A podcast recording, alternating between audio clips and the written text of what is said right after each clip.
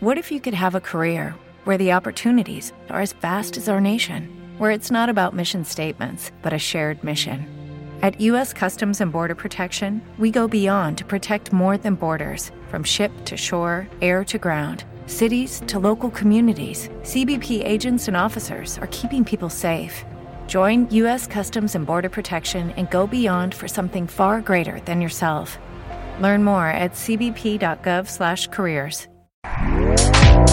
Este podcast forma parte de Evox Originals. Disfruta de este avance.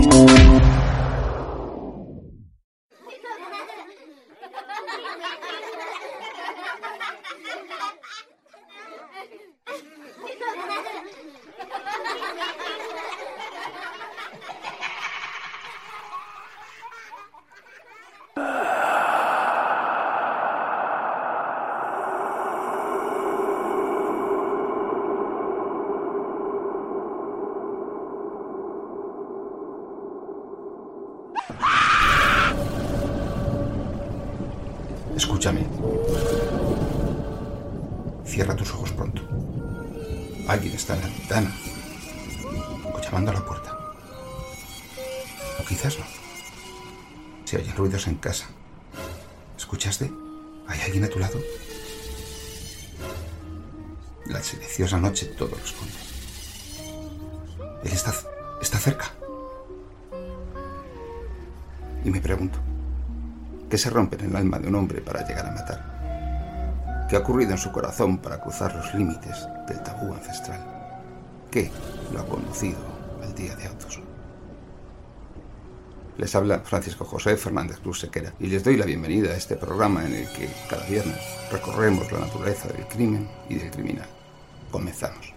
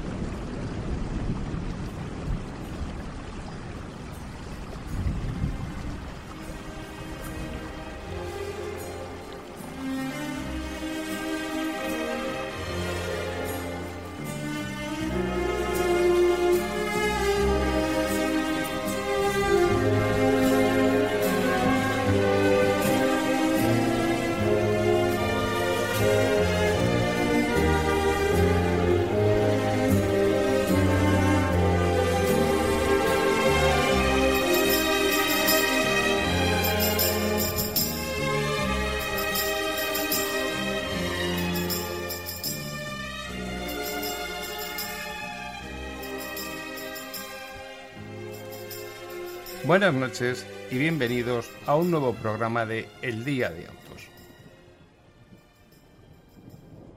Este caso es un caso complicado, de alguna manera desde el punto de vista de su debate teórico. Por un lado, tenemos, yo estoy convencido de ello, a dos de los criminales que participaron en este asesinato en prisión.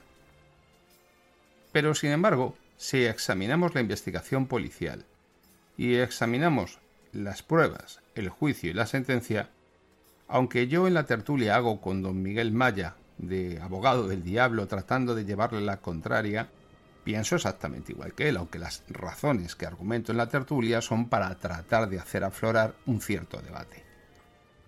No se puede condenar a alguien por simples testificales de referencia, con pruebas objetivas materiales científicas que no te apuntan y con unos testigos que directamente tienen razones de enemistad justificadas, pero de enemistad para con el acusado. Si a eso le añadimos que la otra prueba contundente son las declaraciones autoinculpatorias de los asesinos en la policía o en instrucción, pero no en el juicio, que es donde tiene que tener lugar. ¿Te está gustando lo que escuchas? Este podcast forma parte de Evox Originals y puedes escucharlo completo y gratis desde la aplicación de Evox. Instálala desde tu store y suscríbete a él para no perderte ningún episodio.